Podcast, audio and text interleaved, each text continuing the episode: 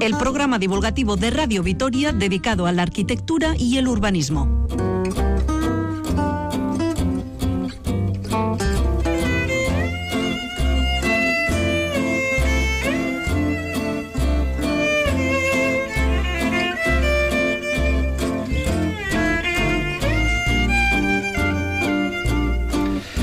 Bienvenidos al ladrillo. Hoy vamos a tratar sobre el cementerio de Santa Isabel para plantear, ojo, es solamente una ficción, si sería posible su traslado.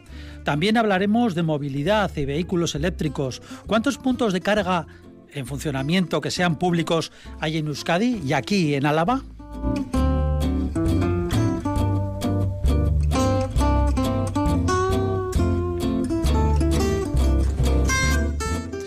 Y por fin, después de tres meses, nuestros colaboradores están en persona en, los, en el estudio central de Radio Victoria. Les hemos escuchado por teléfono, pero ahora pues nos vemos las caras. Son los arquitectos y urbanistas Pablo Carretón, bienvenido, un saludo. Un saludo a todos y agradecido de volver a veros.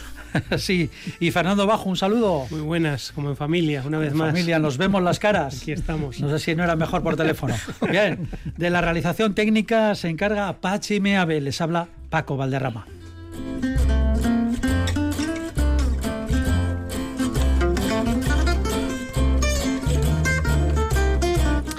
Si tienen alguna pregunta, lo que siempre decimos, o si quieren proponernos un tema, disponen del correo electrónico en, ladrillo.eitv.eus, el WhatsApp de Radio Vitoria 656-787-180 y el contestador de la emisora el 945 01 2550.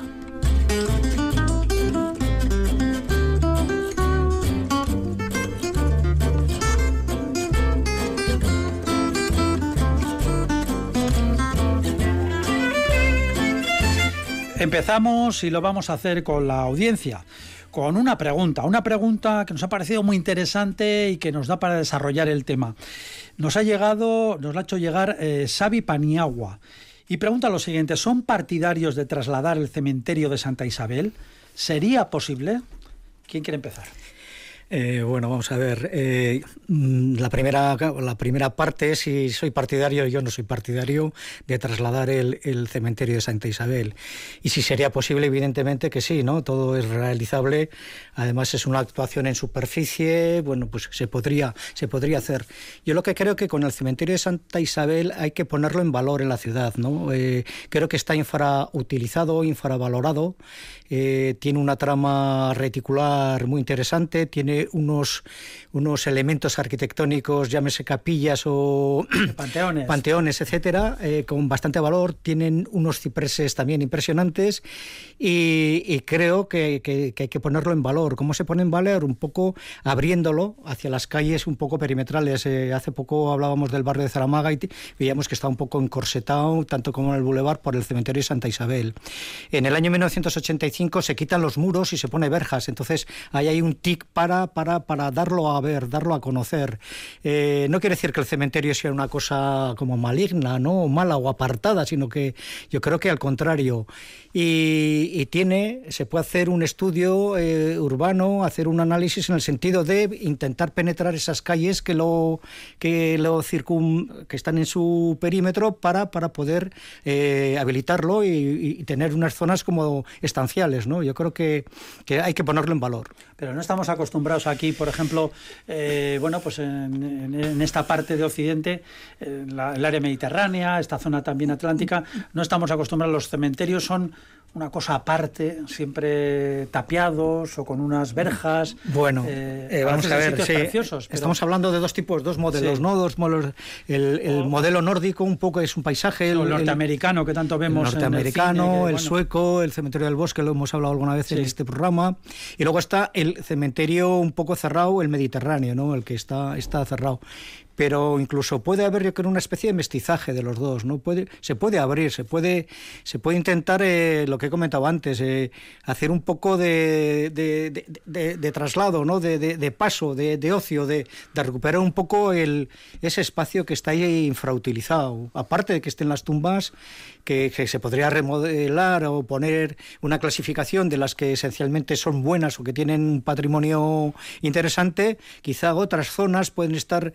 Curioso porque el cementerio de Santa Isabel se ha hecho por fases, ¿no? Además eh, tiene una geometría un poco rara, es muy rectangular, tiene 450 metros de, largo por 100, 100, 150 metros de ancho. Entonces es, es una forma un poco rara, ¿no? Es un rectángulo. Pero no obstante, yo creo que haciendo un estudio urbanístico se podía recuperar y poner en valor una serie de elementos que tiene dentro. Mm. Fernando, usted es, partidario, la primera pregunta que nos hace Xavi Paniagua, ¿es partidario de trasladar al cementerio?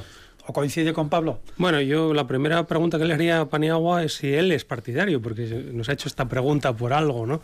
Yo, la respuesta mía sería si es necesario trasladarlo, si sería partidario. Lo que no sé si es necesario trasladarlo. Yo creo que esa es la primera pregunta que habría que hacerse, ¿no? Y al hilo de eso, pues bueno, si fuera necesario, por supuesto que se puede trasladar. Eh, un poquito de historia, ¿no? O sea, los cementerios, eh, desde el origen del mundo occidental, eh, fueron o estuvieron siempre en las cercanías de los templos, ¿no? de las iglesias.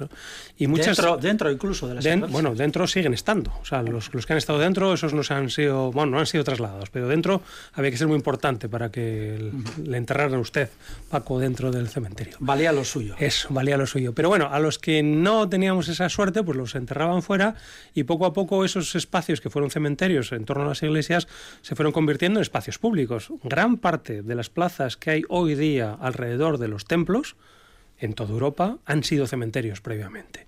Es decir, han sido ocupados o trasladados esos cementerios por espacios públicos. Santa María del Mar, por ejemplo, en Barcelona, pues no deja de ser, todas las placitas que alrededor son cementerios, vamos, y allí lo ponen las propias placas, ¿no? Entonces yo creo que ese, ese, ese mecanismo de ir moviendo poco a poco los camposantos, los cementerios, eh, afuera de las eh, barreras o afuera de las murallas de la ciudad ha sido un proceso histórico. ¿no? Normalmente lo que se hacía era poco a poco, por salubridad, por higiene, etcétera, etcétera, mandar los cementerios extramuros. Si, me, si me, permite un paréntesis, em, a lo que acaba de decir, me acaba de venir ahora Judimendi también. Evidente, evidente. El cementerio de los judíos. Lo que pasa es que los judíos estaban fuera de la ciudad porque no eran cristianos, por así decirlo. ¿no? Pero bueno, en cualquier caso, esa es la historia que tenemos. Es decir, nosotros hemos tenido muchos cementerios en todas nuestras ciudades y, a lo que digo, muchas de las plazas que ahora disfrutamos han sido cementerios y probablemente lo sigan siendo en gran parte, ¿no? Sin conocimiento de eso. Entonces, trasladar un cementerio o moverlo no es algo extraño, no es algo ajeno y es algo con natural con la historia del mundo occidental, ¿no? Eh, eh, claro, el problema es que cuando estos cementerios se trasladan extramuros, cada vez son más grandes, cada vez son mm, más eh, espacio público que cementerio, y lo que se lleva haciendo últimamente no es ya trasladarlos, sino convertirlos en esos espacios de jardín, de parque, de, bueno, de otro tipo de, uso que no sea típicamente el del enterramiento. ¿no? Y de hecho, el mundo anglosajón, que lo hemos citado antes, ese, ese, cementerio paisaje que ellos tienen, es el que mejor se presta a este asunto. Y hay muchos casos en los que este cementerio paisaje acaba siendo parque, cementerio, paisaje sin ningún problema. ¿no? Eh, lo tenemos en Londres, lo tenemos en París, lo tenemos en muchos sitios y son grandes parques. Sí, yo, si, me permiten una experiencia personal, eh, sí que recuerdo en un viaje a Londres, eh, pues estar a una parada de autobús y tal, creo que era en el este de Londres, pero dentro del propio Londres, y había una tapia, pero se podía entrar tranquilamente y resulta que era un cementerio fantástico, un cementerio que además no estaba nada cuidado, o sea, era eh, bueno, ya, ya no se utilizaba como cementerio, pero estaban todas las lápidas allí, algunas movidas, enormes árboles, matorrales. Hombre, allí de noche, interesantísimo para pasar un buen rato, pero a la tarde tal vez era precioso aquello. Y estaba muy poquito frecuentado entre, en una zona céntrica de Londres, vamos. Es así, de hecho muchos muchos parques eh, se han acabado mm, convirtiendo, vamos, o por lo menos cementerios se han acabado convirtiendo en parques y muchos parques han acabado convirtiéndose en ese leitmotiv de que tienen un cementerio dentro o de que son origen o parte de un cementerio y sin embargo son utilizados por todo el mundo durante todo el día. O sea, yo creo que hay que quitar un poco esa idea del cementerio es exclusivamente el camposanto y solo sirve para enterramientos. No, no, el cementerio es algo que evoluciona a lo largo del tiempo, puede convertirse en un parque perfectamente. Aunque sea una paradoja, es un espacio vivo. Mira, hay una cosa interesante, los cementerios nacen pero también mueren. Y que muera un cementerio es una paradoja preciosa, ¿no? Porque también hay cementerios que acaban su ciclo de vida, es decir, ya no sufren más enterramientos y con los años y con el tiempo acaban convirtiéndose en otra cosa. Pura poesía aquí en el ladrillo, pero qué cosa, ¿verdad? Volviendo a Santa Isabel, eh, tiene como fases de crecimiento. Eh, se inician en 1808, en principios del siglo XIX. Hay una corriente, lo que comentaba un poco Fernando, neoclásica como de higiene, de sacar esas tumbas, esos enterramientos fuera de la ciudad por puramente higiene. Entonces se piensa en una capilla, la capilla de Santa Isabel, que estaba pegada al portal de Arraga, al camino que iba a Arriaga, y ahí lo habilitan. Y en, una primera fase es pequeñito, ¿no? luego se va ampliando.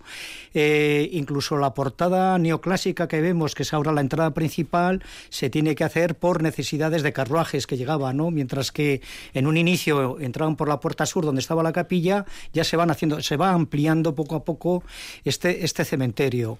Eh, es curioso porque en 1944 se presenta un anteproyecto para la ciudad de Vitoria y es muy curioso porque hay un dibujo en el que eh, la propia forma del cementerio se dobla, se dobla la superficie y se crea y se incrusta dentro de un parque circular, que es un tema de urbanismo de mediados del siglo XX como muy interesante. Ah, eso, aquí en Vitoria, en el 44, sí, sí, sí, en 1944. Sí, sí, había unos, ejes, unos viales que se introducían, un poco hacían como cuatro partes, ¿no? Si ahora es una solo, eh, eran cuatro partes.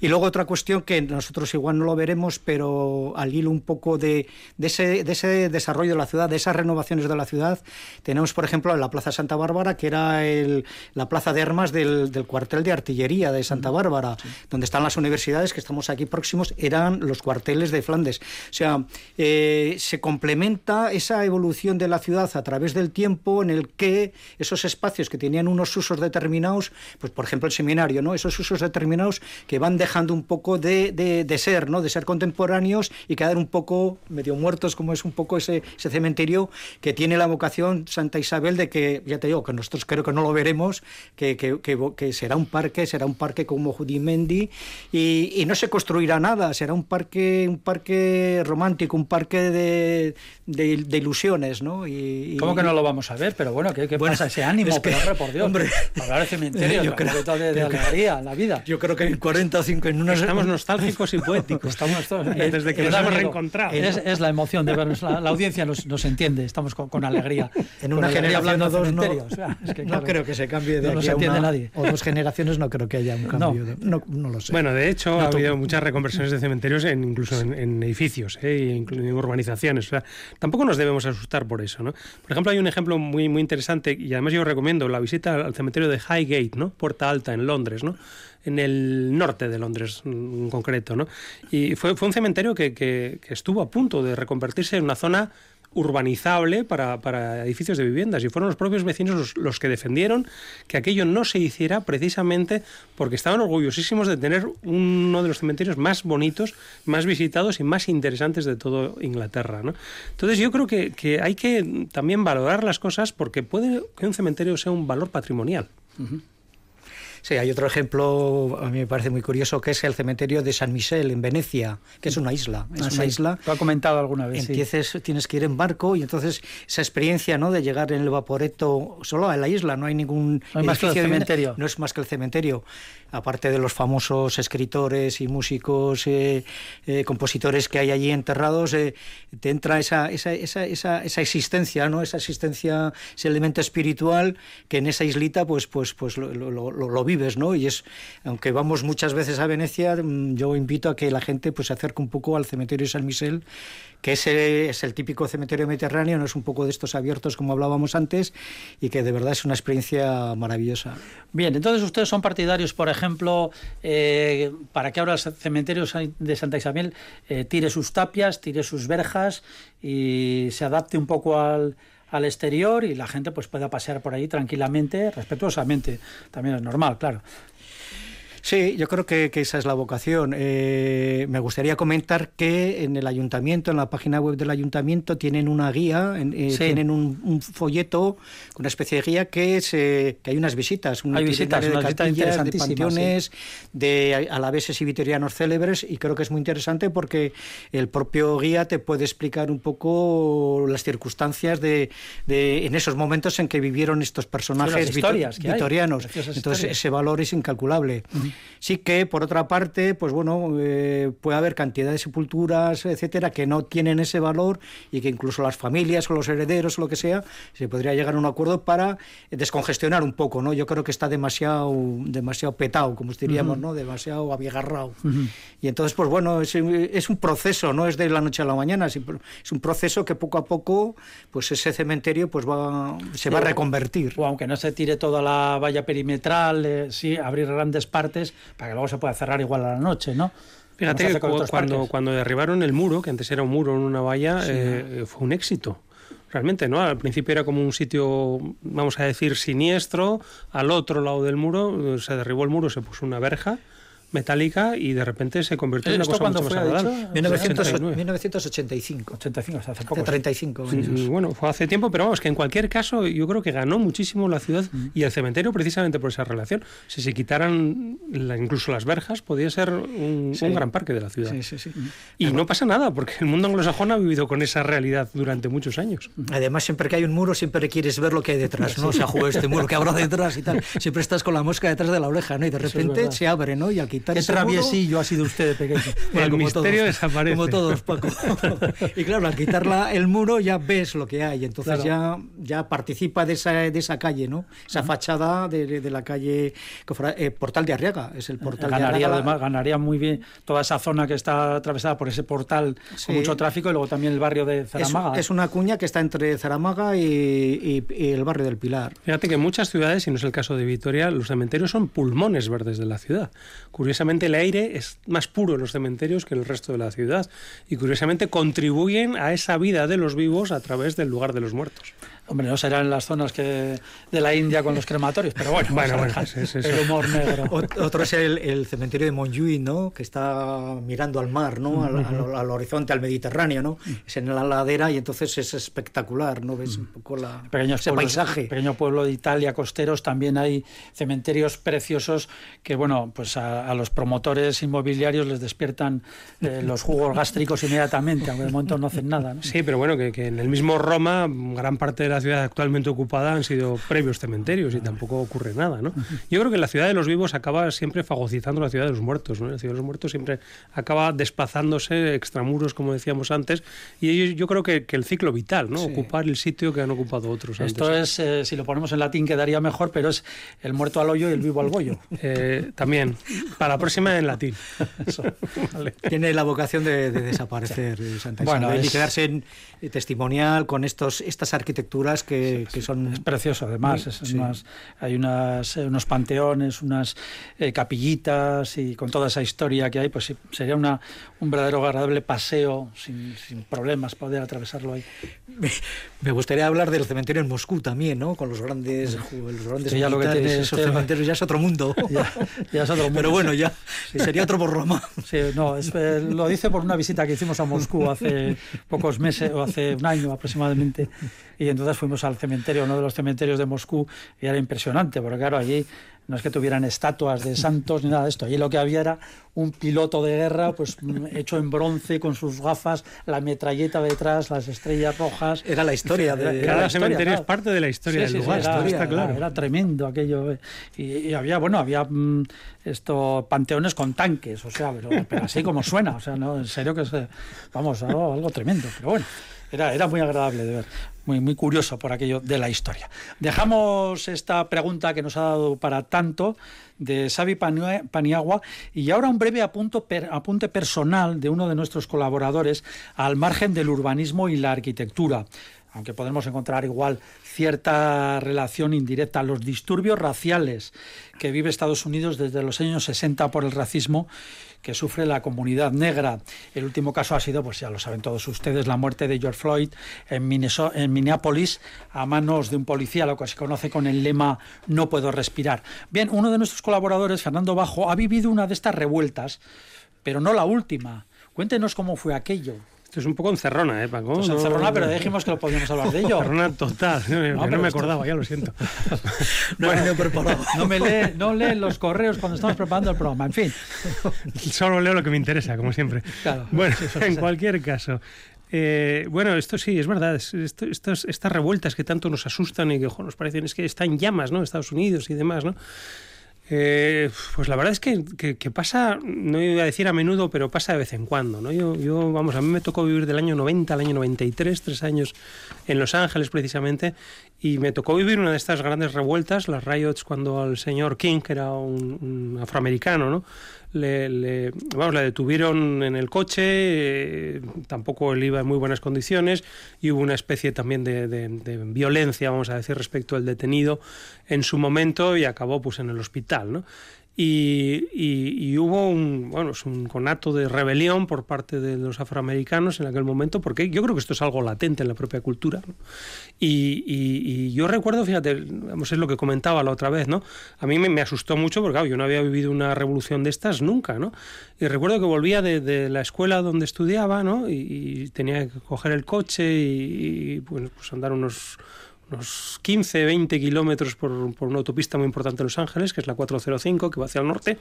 Y recuerdo que estar ahí atascado en el coche, con un atasco monumental en estas autopistas de ocho carriles que hemos visto, ¿no?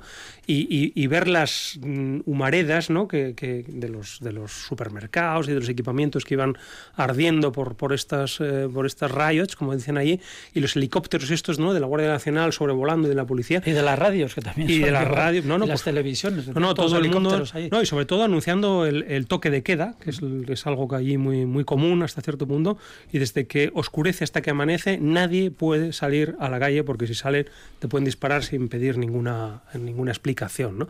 Y la verdad es que era una sensación bueno, novedosa y hasta cierto punto bastante siniestra, ¿no? Eh, a ver si yo llego a casa antes de que oscurezca, porque si no, aquí no, nos, disparan a todos en esta autopista, ¿no? Bueno, pues llegué a casa y allí nos juntamos el, núcleo de de españoles que había, que no éramos muchos, ¿no? En una, nos confinamos, como se dice ahora, ¿no? Sin saber lo que era, y a la noche pues pasaba la policía y, por supuesto con sus megáfonos y tal, y con las luces esas que sacan, ¿no? Con, con, mucho miedo porque iban armados hasta arriba, ¿no? Y al día siguiente, en la Wilshire, que es una de las calles importantes de Estados Unidos, ¿no? Eh, pues bueno, salimos a ver a la Guardia Nacional patrullar, ¿no? Que son la Guardia Nacional en el fondo es el ejército, el ejército, son, son los veteranos, pero vamos, van con sus M16 y van de seis en seis en patrullas que y dices, ostras, esto, esto es más grave de lo que parece, ¿no? Entonces, no pasó nada, porque tampoco pasó nada, ¿no? Se acercaron las zonas donde había estos eh, problemas. Pero arden, arden eh, manzanas enteras. Arden manzanas enteras. Eh, lo curioso es que la policía americana en eso, que es muy cruel, vamos, ellos mismos comentaban, ¿no? Acordonaban las zonas de los afroamericanos y les dejaban que entre ellos destrozaran todo su barrio y lo quemaran, y como no salían de allí, pues tampoco intervenían, ¿no? Eso es una cosa un tanto vamos, cruel, ¿no? En este aspecto, ¿no? Y, sí, sí, no, arden, arden manzanas enteras, eh, rapiña y, abusos y, destrozos por todos los sitios, pero, pero a ellos no les sorprendía tanto como a nosotros, ¿no? Lo miramos y dice, pero que esto es la guerra, ¿no? Porque parecía la guerra realmente, pero bueno, ellos tampoco lo, lo tenían tan como algo tan raro, ¿no? Entonces, por eso, cuando vemos hoy estas cosas y todo el mundo se asusta, Estados Unidos está en guerra, bueno, Estados Unidos yo creo que, que nacieron en guerra y, siempre estarán en guerra, hasta cierto punto están acostumbrados. Por buscar un encaje en el programa. Eh, luego está la reconstrucción de esas manzanas, esos edificios que arden por la, la ira ciudadana, sobre todo afroamericana, la ira ciudadana negra. Ahí encontramos un, todo un proceso social, urbano, no sé. ¿Quién se encarga de todo esto luego? Bueno, lo que, lo que ellos entienden es lo que entienden como cuando pasa un huracán, ¿no? Al final, eso que, se, aquí se traduce, tantas pérdidas y tanto desastre y tal, para ellos es calentar la economía. Es decir, mm, claro, es evidente, o sea, esto se ha destrozado, hay que rehacerlo y se rehace y hay inversiones y se vuelve, y vamos, en un año, año y medio ha desaparecido todo, todo vestigio de aquel asunto. ¿no? Hay nuevas inversiones, hay nuevos comercios, tienen esa actividad de, de resurgir de sus cenizas. ¿no? Y sí que hay, y yo creo que en el fondo es lo que habría que solucionar, ese resquemor y todavía ese, yo estoy hablando de hace casi 30 años, ¿no? Mm. Pero, pero, pero sigue existiendo ese mismo problema, ¿no? El afroamericano sigue estando dominado hasta cierto punto, tanto, tanto por el poder blanco como, como por su resquemor hacia el blanco. ¿no? Yo creo que, que la gran lección que se debe aprender de todo esto es precisamente que, que la ciudad, que es el lugar de convivencia, debiera potenciar esa, ese entendimiento ¿no? entre las distintas razas. lo que pasa es que pero ellos, viven en zonas que son auténticos guetos, lo hemos hablado aquí muchas veces en este programa, como hemos hablado de, de ciudades en Estados Unidos, eh, en unas condiciones, mm, bueno, socio... En unas condiciones peores, pero yo creo que los mayores guetos que tenemos en nuestra sociedad eh, están en nuestro interior, no están en nuestro interior o nuestro exterior. La ciudad es mucho más amable que eso. Hoy que estamos poéticos, además. Ya estamos, están ustedes. En fin, bueno, pues eh, vamos a seguir con el programa. Un poquito de música ahora y volvemos, nada, en el ladrillo en unos minutitos.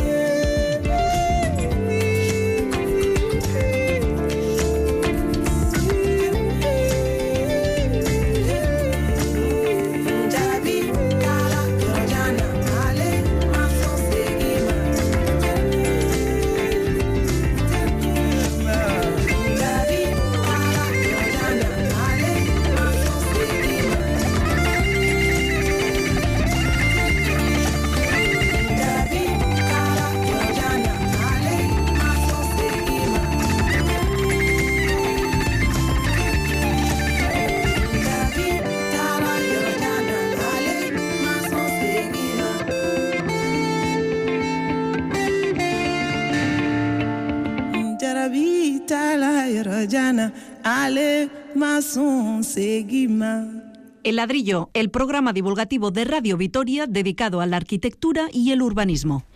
La movilidad urbana está sometida a una profunda transformación. Aunque no se aprecie de forma espectacular en nuestras ciudades, el proceso avanza con mucha, mucha teoría y bastantes experiencias prácticas. Uno de los pilares de la nueva movilidad, por aquello de la nueva normalidad, es el vehículo eléctrico. Uno de sus peros es el de los puntos de carga. En el estado hay ciudades que instalaron postes pero ya no funcionan, si funcionaron alguna vez más allá de la inauguración.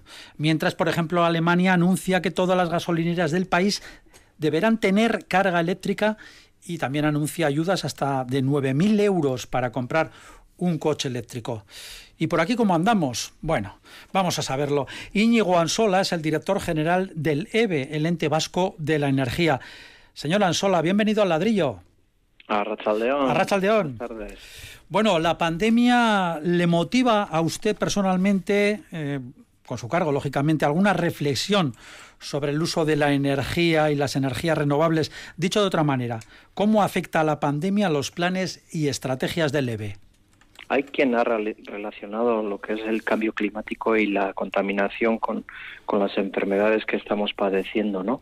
Eh, no siendo experto en el tema, desde luego que venimos diciendo desde hace mucho tiempo que tenemos que hacer muchísimo y que tenemos muchísimos retos para, para trabajar en bien de nuestro entorno, ¿no? de nuestro medio ambiente. Por lo tanto, lo que sí tenemos que hacer es impulsar eh, cada vez más y ahora más si cabe proyectos que vayan a descarbonizar nuestro nuestras emisiones. Por lo tanto, mm, tenemos mucho que hacer, muchísimo que hacer y evidentemente eso motiva a cualquiera. Cuando, cuando el reto es grande, eh, la motivación es mayor todavía. Mm, pero repregunto, si me permite, eh, ¿la pandemia les ha hecho, mm, no sé, eh, reunirse más, buscar nuevas, nuevas alternativas? En fin, ¿ha sonado algún tipo de, de botón de alarma o de, no sé?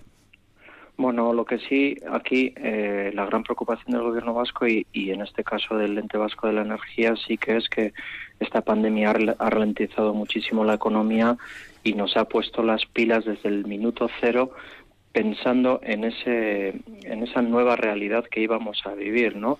Ahora se habla de la nueva normalidad. A mí me gusta decir más la nueva realidad y a esa nueva realidad se le suma parte de una crisis sanitaria que, que gracias a Dios cada vez es menor, pero se le suma una gran crisis económica que tenemos que atender y hacer frente, ¿no? Y, sin lugar a dudas, desde las administraciones eh, estamos muy muy atentos y muy muy en tensión para hacerle frente a esta situación que nos ha venido, ¿no?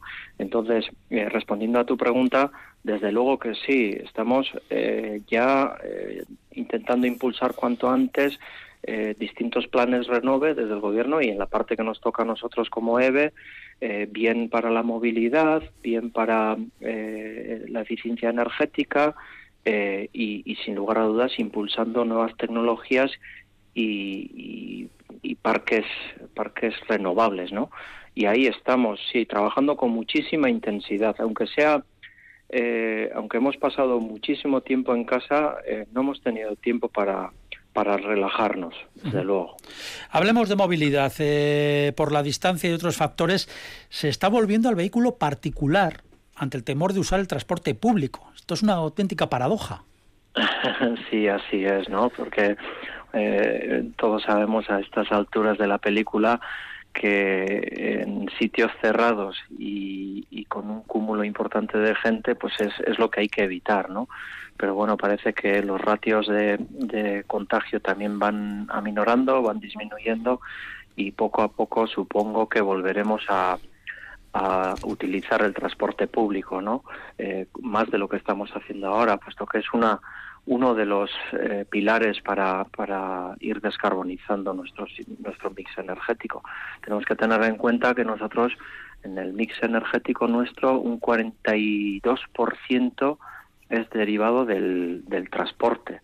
El uso energético está en el mundo del transporte y ese mundo del transporte, eh, bueno, pues sí que tenemos metro, tenemos eh, tranvías, tenemos algún que otro autobús eléctrico, pero todavía nos falta muchísimo para que en el transporte, dentro de ese 42%, el mix eh, limpio eh, sea mayoritario, ¿no? Todavía dependemos muchísimo de los derivados del petróleo, de la gasolina, del diésel, y eso tenemos que ir aminorándolo. ¿Y cómo se hace? Pues con nuevas tecnologías, que no tiene por qué ser una única tecnología, no, no únicamente tiene que ser el, vehículo eléctrico, sino que eh, hay distintas tecnologías que sí nos van a ayudar en ese objetivo de aminorar las emisiones. Y bueno, es verdad que estamos utilizando el vehículo, los vehículos eh, eh, particulares, pero también es verdad que la demanda de bicicletas está creciendo una barbaridad. O sea que eh, parece que sí vamos a tener un cambio de hábitos en nuestras ciudades y nuestros pueblos, ¿no? A la hora de trasladarnos, puesto que mm. tampoco vivimos en ciudades enormes, no son grandes, y el, el transporte de un lado a otro bien puede ser andando o en bicicleta en vez de coger el coche. Sí, lo decía un poco por la imagen que muchas veces vemos aquí estos días, estas semanas, eh, sobre todo estos días últimamente, pues aquí en Gasteiz concretamente, ¿no? Pues mm, se ve pasar el tranvía con cinco personas, con tres personas, todo un tranvía, ¿no? Y es una fotografía que, impresiona bastante. Bueno, un, un, dato, y hablando ahora del vehículo eléctrico, vamos ahora con los datos concretos. Ahora mismo, ¿cuántos puntos públicos de carga eléctricos hay en Vitoria y en Álava? ¿Tenemos el dato? En Álava, eh, según los datos que dispongo yo, que no tiene por qué ser los exactos, disponemos de 18 puntos de recarga, de los cuales eh, cuatro son de ultra rápida, o sea, eso quiere decir que entre 5 y 10 minutos podemos cargar el vehículo, pero claro, para eso el vehículo también tiene que ser especial, tienen que ser baterías que pueden soportar esa, esa descarga, más bien descarga por parte del punto de recarga y, carga por parte de la batería, ¿no? Tienen que soportar esa carga.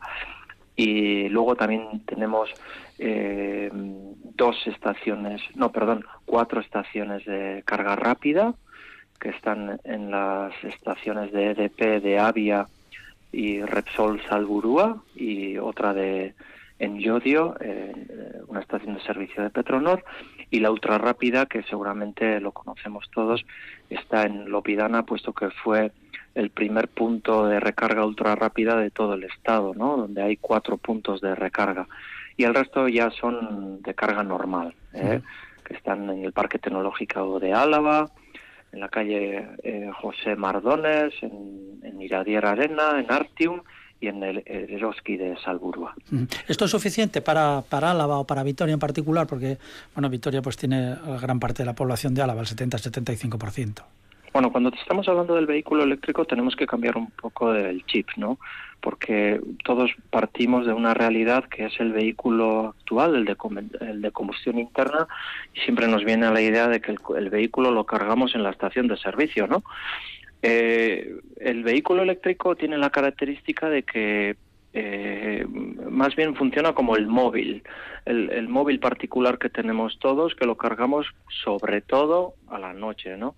Es aquel que tenga un garaje, y, es una parte importante de la población, puede disponer de un surtidor eléctrico en su garaje, de tal forma que cuando no lo está utilizando lo puede estar cargando. Incluso en el sitio de su trabajo, si tiene un parking privado o una, un, parking público eh, destinado a ese lugar de trabajo, también puede pues, tener un punto de recarga. ¿no? no tienes por qué ir a la estación para recargarlo. Entonces, eh, la gran mayoría de los vehículos se van a cargar de esa manera. ¿Cuándo? Cuando no se utilizan.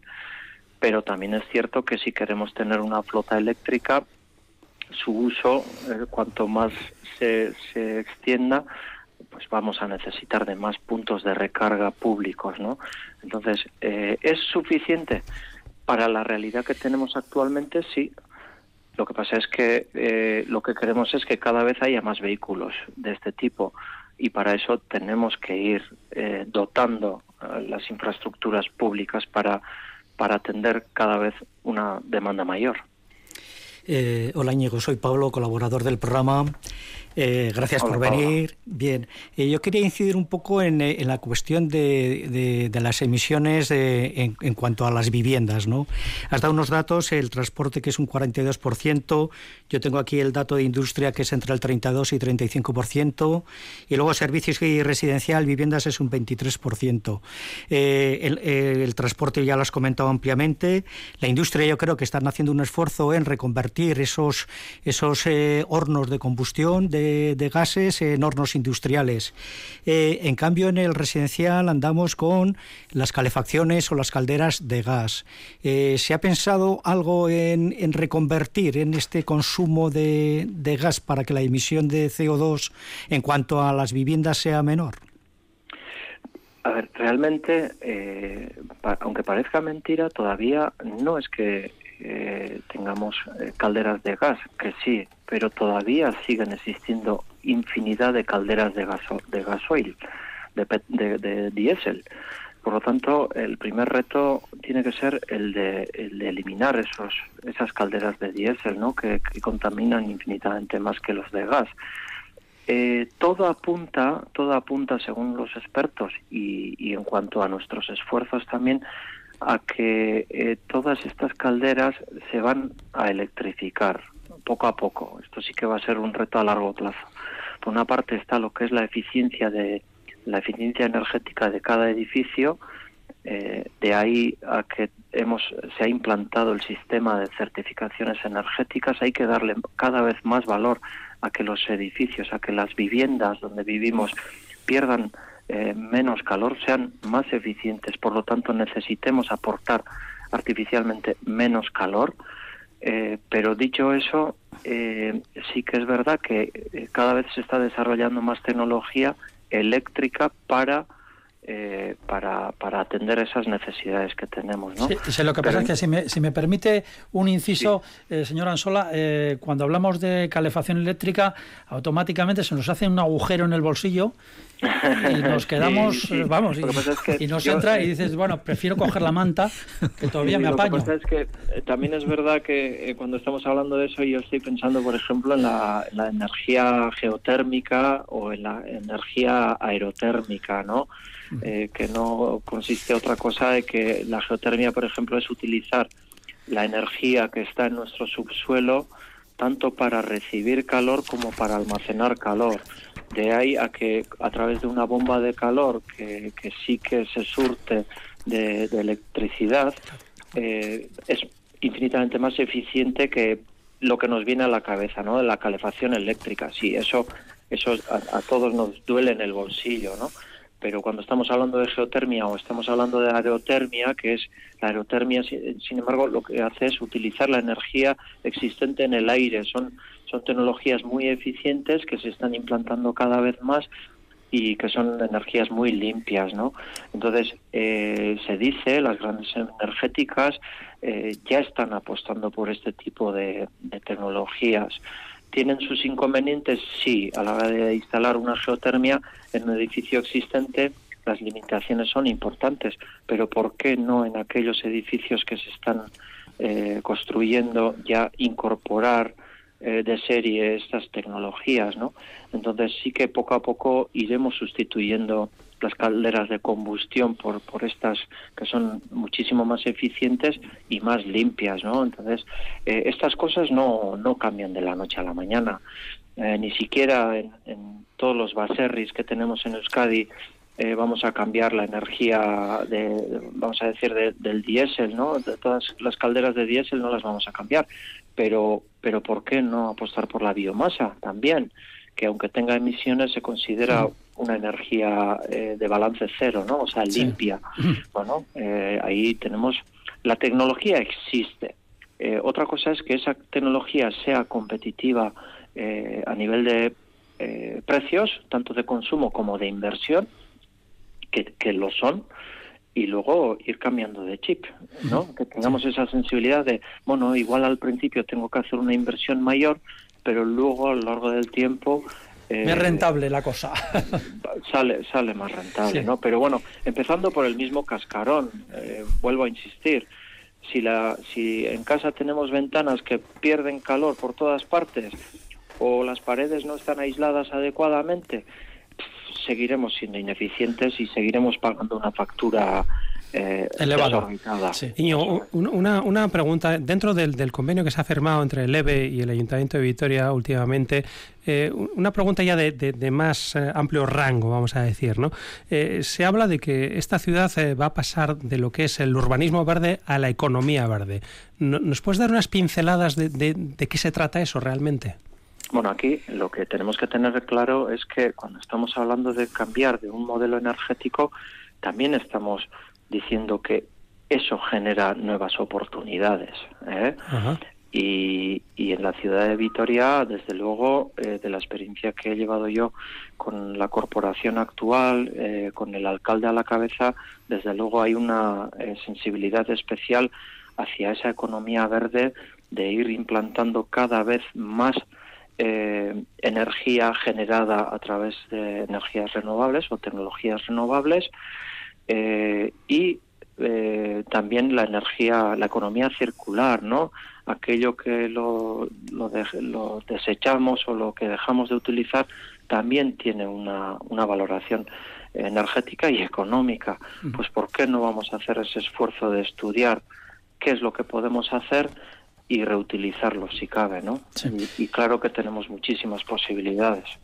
Bueno, pues tenemos que ir terminando, pero antes, eh, bueno, una, una, de esas eh, cuestiones que usted ha, usted ha, citado antes, eh, lo de la pérdida energética en los edificios y además que tenemos aquí la experiencia en Vitoria, el proyecto de coronación, por dar una última pincelada a esta, a esta entrevista, ¿le ha desilusionado de alguna manera frente a los planes iniciales? No, no. Aquí lo que tenemos que hacer es eh, amoldarnos a, las nuevas realidades. Y, Coronación eh, es un barrio donde a la administración, a distintas administraciones, se nos ha, se nos ha puesto un, reto muy importante. Eh, con una con una casuística muy especial y, y, también tecnológicamente hay que hay que darle una respuesta desde luego nosotros estamos comprometidos en, en eso que se llama la energía verde, es la biomasa en este caso. ¿Y, en qué, qué, fase, en qué fase si me permite, en qué fase concreta se encuentra ahora? Bueno, pues ya, ya se ha licitado lo que es la, la implantación de la caldera, ya se de hecho ya se ha adjudicado, eh, en breve se comenzarán las obras y, y se, está, se está comercializando esa energía con los con los que en su día dijeron que sí estaban interesados en este proyecto, ¿no? Y esperemos que entre todos atendamos bien a este servicio. Me refiero a lo que es el sistema de calor, ¿eh? porque luego paralelamente ahí eh, tenemos lo que es el, el aislamiento o, la, reforma de las viviendas, que también eh, forma parte muy importante de este proyecto que que seguramente eh, lo conoceréis incluso mejor que yo, como de bien están quedando los edificios, ¿no? Entonces, eh, este proyecto en, eh, a lo largo de este año va, va a tener un impulso muy importante y esperemos que, seamos capaces entre todos de, de llegar a, un, a una meta agradable para todos. Íñigo Ansola, director general del EVE, del Ente Vasco de la Energía. Pues muchas gracias por habernos dedicado estos minutos aquí en El Ladrillo, en el programa de urbanismo de Radio Vitoria. Hasta otra ocasión. Muchas gracias. Las con su y hasta cuando queráis. El Ladrillo, el programa divulgativo de Radio Vitoria dedicado a la arquitectura y el urbanismo. Pues aquí seguimos en el ladrillo, el coronavirus, pues es que la verdad, llevamos hablando, como es lógico, meses de él, porque altera todo, afecta todo, nos cambia todo y mucho de ello tiene que ver con el urbanismo, como venimos contando pues desde hace semanas, meses más bien. Un ejemplo, las nuevas preferencias detectadas en el mercado inmobiliario. Antes las inmobiliarias, antes de la pandemia, se encontraban con casos, y alguna vez hemos, lo hemos comentado aquí, de quienes se habían ido a vivir a un chalet o a un unifamiliar eh, pues antes de la anterior crisis, un adosado, en pueblos de Álava. Pero, pero aquello no funcionaba del todo bien y según expertos inmobiliarios, eh, bueno, pues querían volver de nuevo a la ciudad, estaban demandando pues pisos para, para volver y vender, eh, por así decirlo, la casa, la casa en el pueblo. ¿Y ahora qué ha pasado? Pues que esto ha dado la vuelta. Ahora pasa al revés. La gente de la ciudad está buscando con bastante insistencia nuevas viviendas en eh, localidades, ya poder ser en pueblos cercanos a la ciudad, lógicamente después de lo que hemos vivido del confinamiento. ¿Qué reflexión les merece este planteamiento? A mí realmente, eh, bueno, sí, mm, no me sorprende, ¿no? Pero tampoco lo atribuiría todo a la COVID, esta 19, ¿no? Yo creo que esto es eh, como el péndulo, ¿no? Que va y vuelve, ¿no? Hubo un momento en el que la gente decidió irse a vivir a los pueblos o a los entornos, vamos a decir, urbanos, más rurales, y, hasta cierto punto, como tampoco eran, vamos a decir, nativos de este lugar. ¿Cuál, era el motivo en ese momento? ¿Porque era más bucólico? ¿Era un, algo idealizado? también es un, por supuesto, por convencimiento, no, y por precios también. Y por, realmente, antes de que se hicieran un montón de viviendas y que se tomaran ciertas medidas, como las que ensancharon Vitoria tanto al este como al oeste, el precio de la vivienda estaba disparado y realmente las oportunidades, vamos a decir, en los núcleos rurales alrededor, pues eran mucho más atractivas, ¿no? Desde el punto de vista de dinero y por tanto mucha gente se fue. Lo que pasa es que, claro, eh, para vivir en un entorno rural, pues yo diría que casi hace falta haber nacido en él, ¿no? hace falta haberlo conocido desde, desde pequeño. ¿no? Y normalmente, yo me considero el primero, somos todos muy urbanistas. ¿no? Hay que tener bueno, una capacidad especial ¿no? para, para dormir y para vivir en el campo. Sí, pero él lo ha hecho en falta esto, estas semanas de confinamiento, el tener un jardincito. Bueno, todos hemos echado en falta el tener un jardincito, pero yo hasta llegar a comprar una vivienda en un pueblo, pues tampoco ha llegado ese, ese límite, ¿no? Pero bueno, en cualquier caso yo creo que, que, eso es el péndulo, ¿no? Que siempre va y vuelve. Lo mismo que pasó eso, pues estaba antes de, de la de la pandemia está eh, eh, el efecto contrario, ¿no? La gente que no estaba acostumbrada a esto, que tenía que desplazarse todos los días, incluso con hijos, de ida y vuelta a lo que es el núcleo urbano, que tenía que ir de compra, pero tenía que ir también con el los coche. Hijos además ya eran adolescentes. Los hijos adolescentes a las tantas de la mañana y volver a buscar. Bueno, esto realmente es un poco infernal, ¿no? Entonces, eh, bueno, esa tendencia, bueno, cortar el césped, ¿no? Tú, Paco, no sé si te veo cortando el césped todos los fines de semana. en todo caso, compraría una oveja. Bueno, también. Que se encargue ella. varias. bueno, son, son cosas que realmente pues, pues, suenan bien, pero cuando tienes que hacer todas las semanas, pues a, pues a muchos no nos gusta hacer eso, ¿no? Entonces yo creo que, que el péndulo había vuelto de esa... y mucha gente pues estaba un poco cansada de ese modelo de vida y volvía otra vez a la ciudad que realmente además había tenido mejores oportunidades, había provocado mejores oportunidades de, de precio. ¿no? Entonces resulta que viene la pandemia y, y, vuelve otra vez el péndulo a ir allí. ¿no? Yo creo que es un cúmulo de actividades que no son solo el convencimiento personal. Pablo. Sí, eh, yo creo que estamos viviendo unos momentos de, incertidumbre, de reflexión. Estamos saliendo de una época, hemos vivido todos una época bastante dura. Eh, y ahora, a día de hoy, creo, es mi análisis, eh, no sabemos qué va a pasar con los, con los trabajos en cuanto a localización o teletrabajo, etcétera. No sabemos qué va a pasar con las icastolas, los desplazamientos de las icastolas. Todo el deporte, el deporte espectáculo también está ahí expectante. O sea, vivimos tiempos en que en una incertidumbre que el, que el que el que se ha osado, pues evidentemente hace su gestión y hace y hace esa compra o se va a vivir a, a un núcleo rural. Eh, yo la idea, vamos, lo que tengo es que hay que dejar esperar eh, que pase un tiempo, un tiempo prudencial, tres o medio año, a ver cómo se retoman todo, cómo aclaramos un poco todo eh, este, esta, esta, esta, estos usos, ¿no? estas vivencias que nos van a, tocar a partir de ahora. Yo creo que todavía no sabemos exactamente cómo vamos a, funcionar. Eh, de hecho, pues eso, que salimos de una época mala. En cuanto a al vivir en un pueblo, en el avance del Plan General de Vitoria, eh, habla como de tres aspectos de los pueblos, ¿no? Los que, son de tipología rural exclusivamente, que son, por ejemplo, agrícolas, como pues Orgomecha, Otazu, etcétera, ¿no? Son pueblos que, evidentemente es el uso, el uso de ese pueblo es el uso agrícola, ganadero. Luego hay otros que es exclusivamente residencial, como puede ser Berrosteguieta, por ejemplo, ¿no? Y otros pues serían como usos mixtos, tanto agrícola o, o, residencial, ¿no? Residencial de, de que no hace la vida en el pueblo, sino que hace la vida en Vitoria y va a dormir o va a esto, ¿no? Entonces, el vivir en un pueblo yo creo que tiene que ser una tipología rural, o sea, que no que, tienes que convivir con, los propios eh, vecinos de, ese núcleo de ese núcleo rural.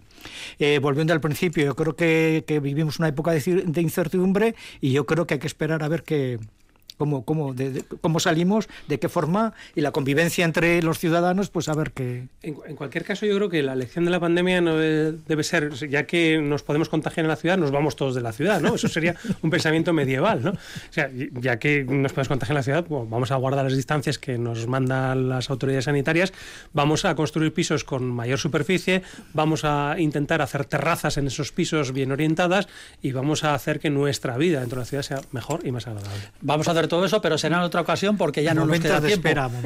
y, ahora lo que vamos a hacer es despedirles a todos ustedes, agradecerles que hayan estado con nosotros, con, harto. pesar y también a nuestros efervescentes colaboradores que estamos aquí todos que ya nos vemos. Fernando Bajo, Pablo Carretón, un placer. Un gran placer. Un placer. Gracias a todos ustedes por escucharnos, Agur.